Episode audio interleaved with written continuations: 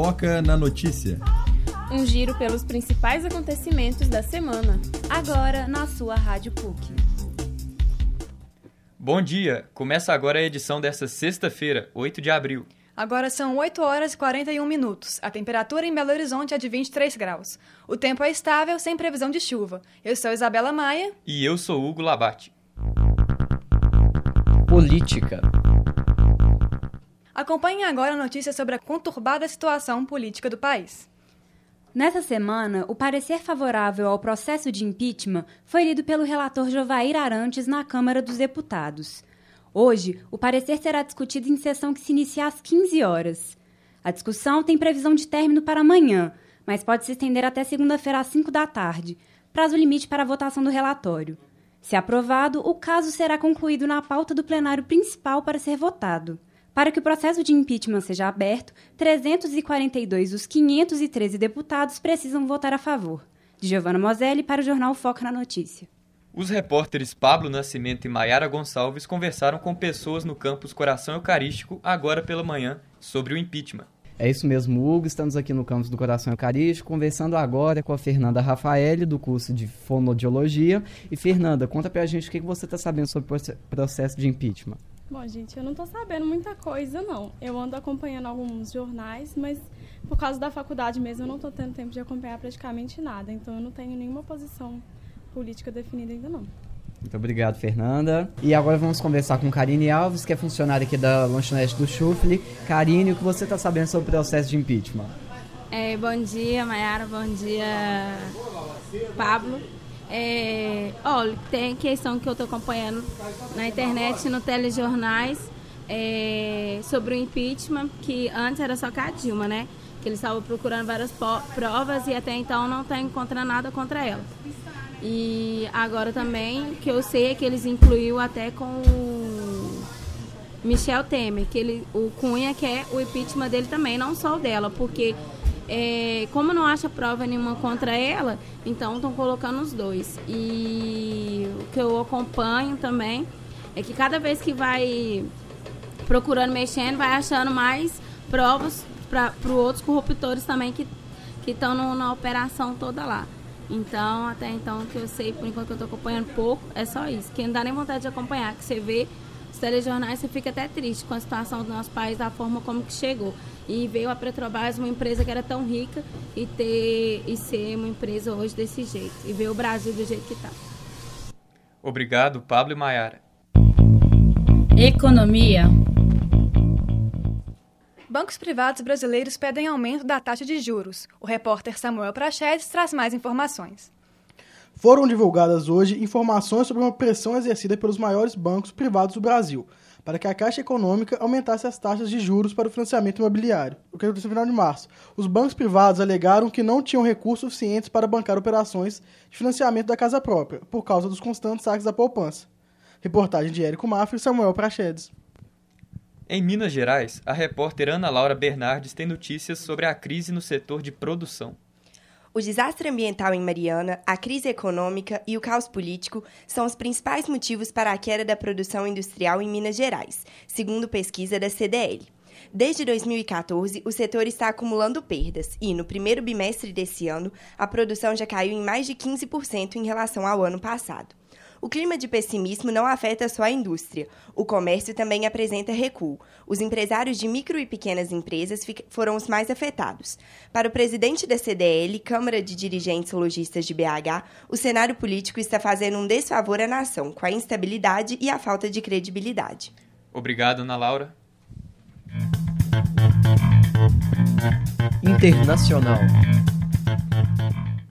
E agora, com notícias do mundo, a repórter Diandra Guedes a Grécia expulsou um grupo de 45 paquistaneses da ilha de Lesbos, em uma balsa turca.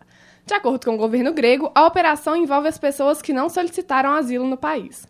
Segundo os termos de acordo entre a cidade turca Ankara e a União Europeia, todos os imigrantes que chegaram de maneira irregular às ilhas gregas a partir da Turquia correm risco de expulsão. Diandra Guedes e Ana Isabel para o Foca na Notícia. O repórter Ivens Barros conta sobre a mudança na rotina do servidor público venezuelano.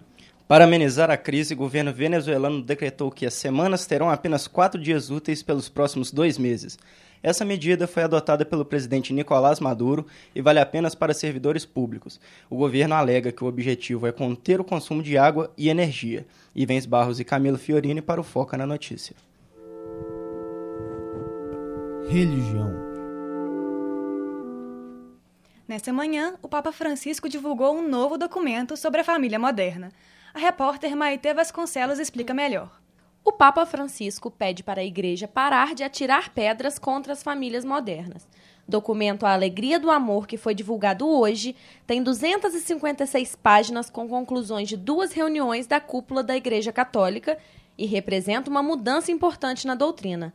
O pontífice pediu que os católicos e cristãos em geral valorizem todos os tipos de união e reconheçam os sinais de amor, independente das complexidades do casamento, da vida familiar e do sexo. Cidade. Emissora nacional é alvo de manifestação pública em Belo Horizonte. A favor da democratização da informação, movimentos populares vão realizar protestos contra a Rede Globo em Belo Horizonte. De acordo com os organizadores, o movimento é contra o oligopólio da mídia e a manipulação na cobertura jornalística. Nas últimas três semanas, este é o terceiro protesto contra a Globo realizado em uma capital. Há duas semanas, a Globo demitiu todos os seus estagiários de jornalismo, em BH. E nesta semana, internautas lançaram uma campanha de boicote a empresas que anunciam na emissora.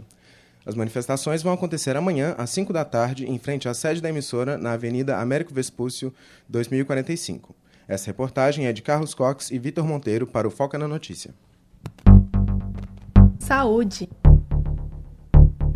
Investigação aponta a rede organizada de abortos ilegais em BH. Mais informações com o repórter Vitor Fernandes. Após prender uma mulher que atuava em uma clínica ilegal de abortos no bairro Caiçara, na região noroeste de BH, nesta quarta-feira, a Polícia Civil avançou no caso e aponta para uma rede responsável pelos crimes na cidade. A ação de ontem resultou em prisão de dona da clínica. Ela foi indiciada pelos crimes de aborto, exercício ilegal da medicina, distribuição de medicamento proibido e formação de quadrilha. A suspeita é de que ela atue desde a década de 70 e já tenha realizado 120 abortos em clientes de todas as regiões do estado e também do Rio de Janeiro e São Paulo. Vitor Fernandes e Gustavo Massensini para o Foca na Notícia. Minas Gerais registra sete casos de morte por gripe.